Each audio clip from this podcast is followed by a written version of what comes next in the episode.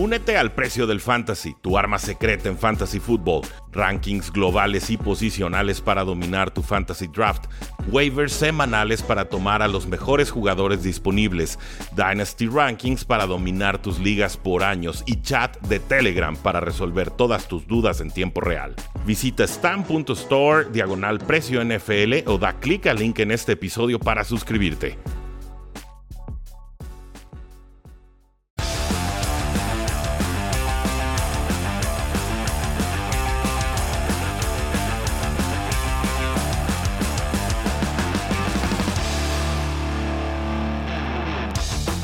Saludos a todos y bienvenidos a un programa más de Tres y Fuera, donde la NFL no termina y nosotros tampoco. Mi nombre es Rudy Jacinto, me encuentran en Twitter como arroba NFL y ya lo saben, la NFL no deja de moverse, nos da noticias todos los días y por supuesto este es el mejor espacio para discutirlas, analizarlas y sobre todo informarse de lo que va sucediendo en la National Football League.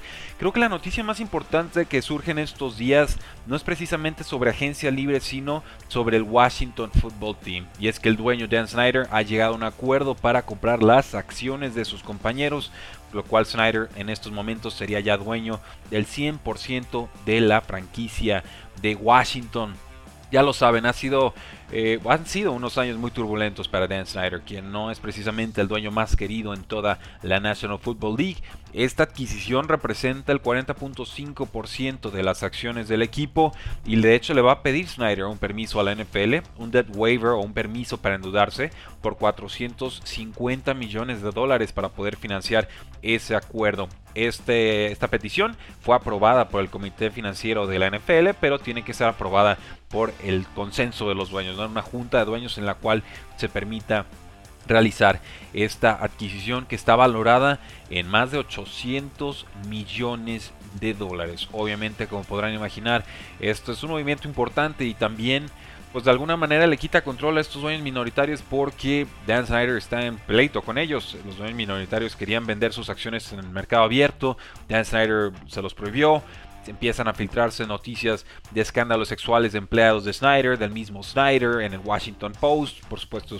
Snyder los desmiente, eh, contrademanda, etcétera.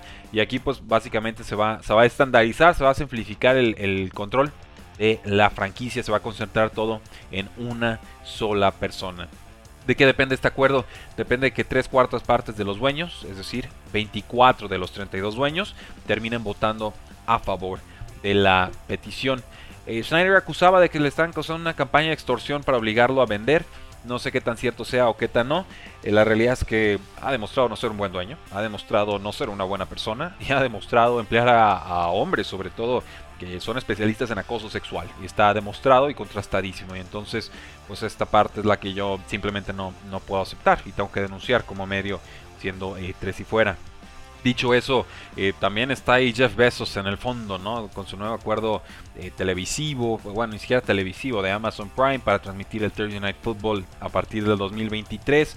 Pues seguramente en su momento, si se da, Jeff Bezos prefiere comprar el 100% que el 60% de las acciones del Washington Football Team, ¿no?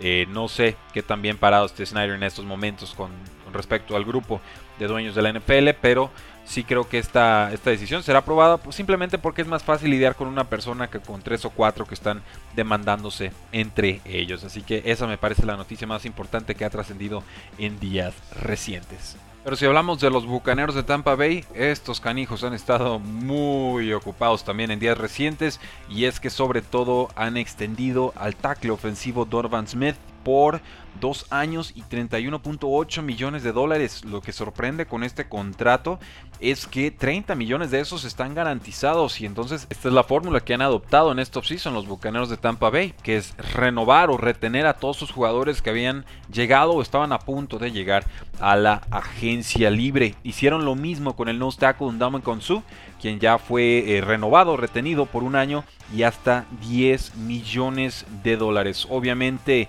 los Bucaneros se saben contendientes, obviamente los Bucaneros quieren aprovechar estos últimos años de Tom Brady, están pegando tarjetazos, están difiriendo mucho dinero, es algo que están haciendo muchos equipos en la National Football League, no los culpo, pero sí entiendan que va a llegar un punto en el que van a tener que pagar estas cuentas.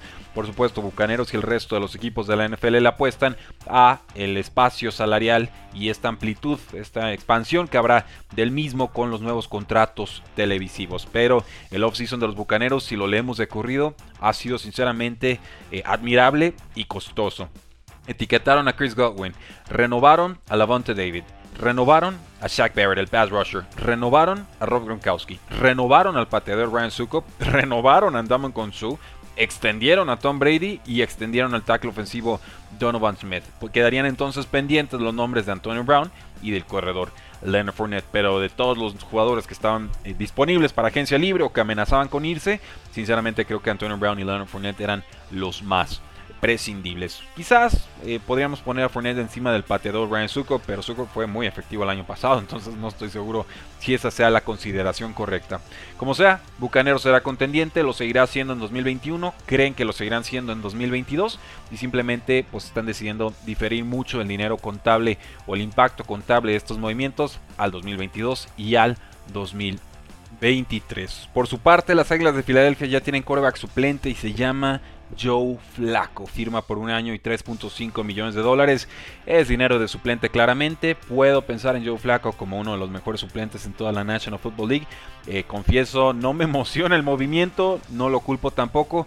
Más que nada me hace ruido porque su estilo de juego no tiene nada que ver con Jalen Hurts. O sea, es el quarterback más estático en toda la NFL si consideramos a Joe Flaco en su versión actual. En otro momento tuvo bastante movilidad, era engañosamente rápido Joe Flaco pero no a sus 36 años, seamos muy sinceros. Y esto pues podría hacerme pensar que quizás Jalen Hurts no es el perfil de coreback con el que las Águilas de Filadelfia estarían casados y comprometidos en 2021. No olvidemos que tienen el pick número 6 global y que hay por ahí buenos mariscales de campo desde un Justin Fields hasta un Trey Lance, pasando por supuesto por un Zach Wilson. Entonces, no sé cómo interpretar este movimiento por Joe Flacco en el gran esquema de las cosas. Simplemente pues, un quarterback suplente. No sé si darle mucha importancia o no a que sea más pocket passer que un quarterback móvil. Yo quizás me hubiera ido por una alternativa con más movilidad, con más este, escape del bolsillo. Pero bueno, Joe Flacco a las Águilas de Filadelfia tuvo adecuados partidos el año pasado. No fue tan desastroso su, su andar con los Jets de Nueva York y entonces entiendo el contrato. El quarterback CJ Beathard firma con los Jaguars después de su paso durante muchos años con los San Francisco 49ers. Obviamente están mejorando la posición de quarterback los 49ers y esto incluye la posición de quarterback suplente. Beathard ha tenido momentos puntuales en los que ha sido productivo en la NFL, pero de suplente no pasa y creo que eso sí ha quedado muy claro, muy demostrado. Lo que me hace pensar esta contratación es que Gardner Minshew sigue a la venta y entonces en qué equipo podría estar jugando Gardner Minshew como titular o compitiendo por una titularidad el próximo año. Para mí Minshew es titular en la NFL. A mí me gustaría verlo con una oportunidad real de poder competir y de jugar en 2021.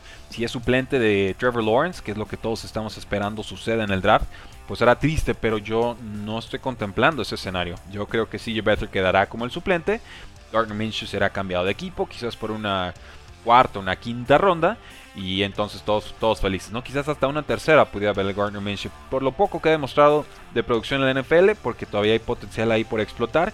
Y sobre todo porque sigue con su contrato de novato, que es muy fácil de encajar en prácticamente cualquier equipo o salary cap.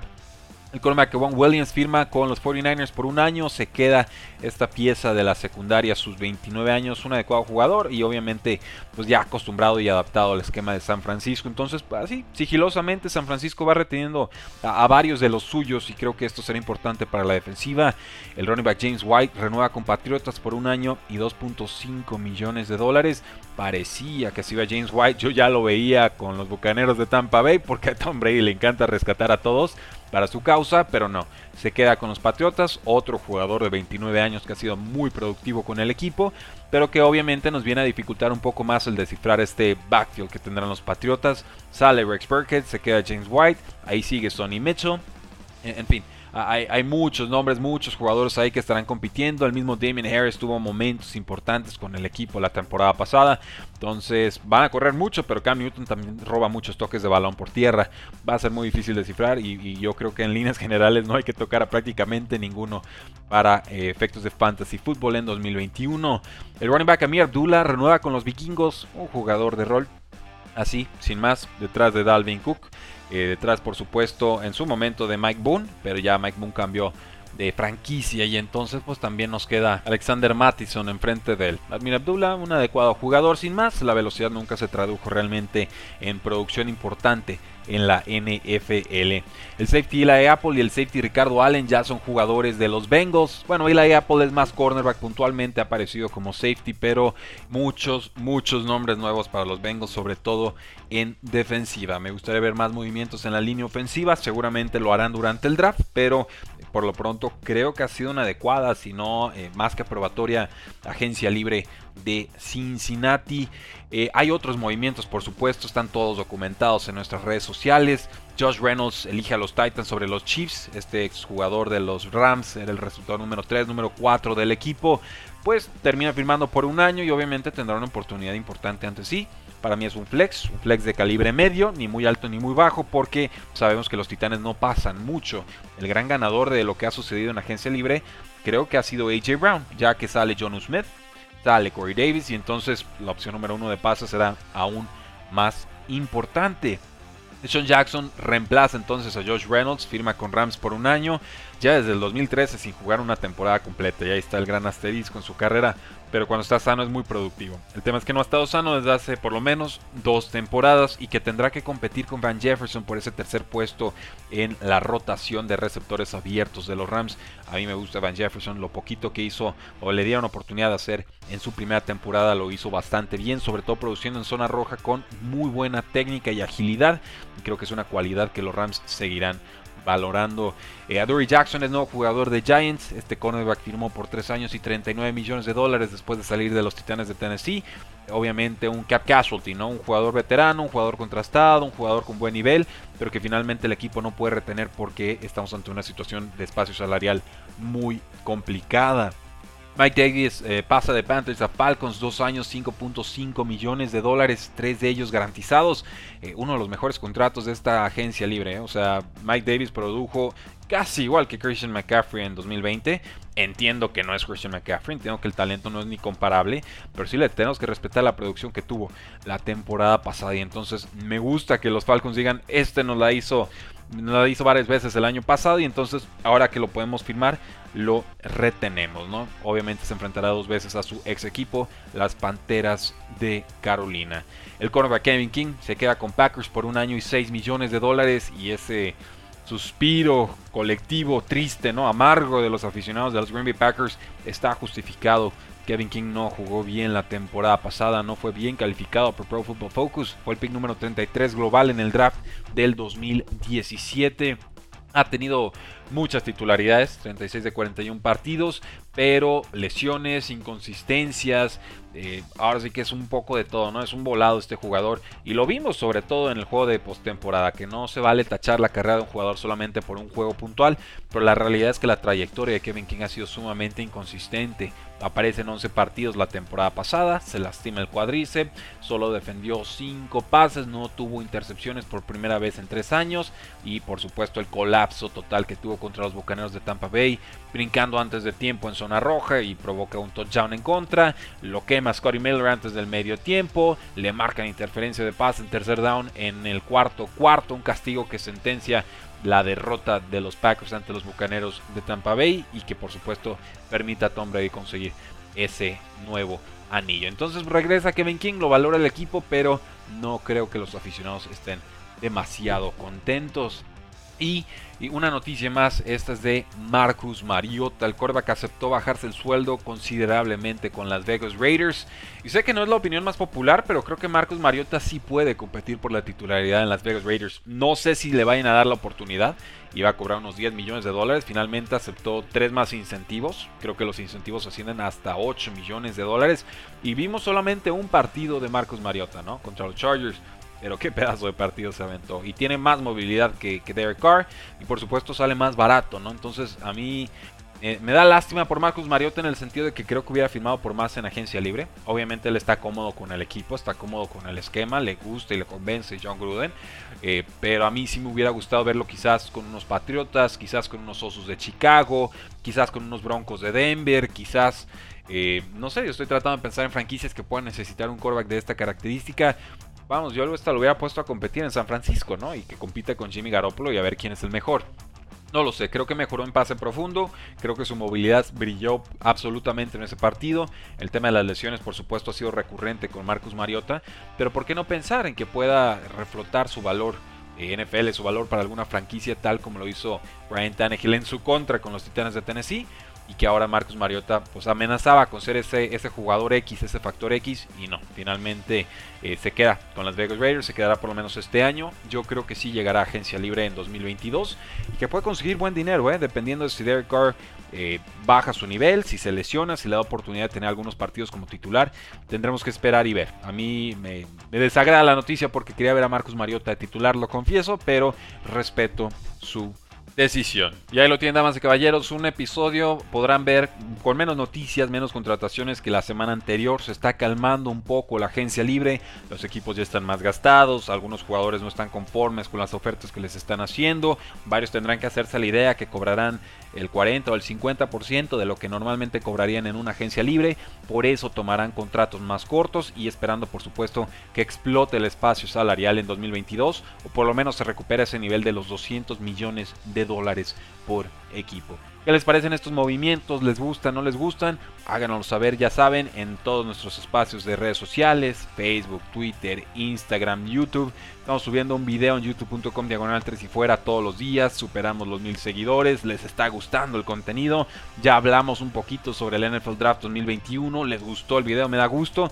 Vamos a tener mucho más. Top 5 por posición. Y también vamos a hacer perfiles a profundidad de los jugadores más importantes. Nos vamos a meter en cómo produjeron en preparatoria, en universidad, lo que podamos descifrar de sus familias, su estilo de juego, por dónde cojean, por dónde son fuertes y qué clase de carreras podrán tener en la NFL. Que es una labor mitad arte, mitad ciencia, pero que finalmente yo y mi compañero Oscar nos hemos preparado, nos hemos tomado cursos de scouteo para poderles ofrecer esa información y tratar de predecir cuál será el futuro y el destino de cada uno de estos prospectos en la NFL. Así que súmense, síganos, suscríbanse porque la NFL no termina y nosotros tampoco. Tres y fuera. Hola, soy Rudy Jacinto, creador de Tres y Fuera. Si te gustó el programa de hoy, suscríbete a este y otros podcasts de la familia Tres y Fuera. Tres y Fuera NFL, Tres y Fuera Fútbol, Tres y Fuera de tu equipo favorito y claro, el canal de Tres y Fuera YouTube con videos todos los días. Porque si tu equipo existe, Tres y Fuera lo cubre.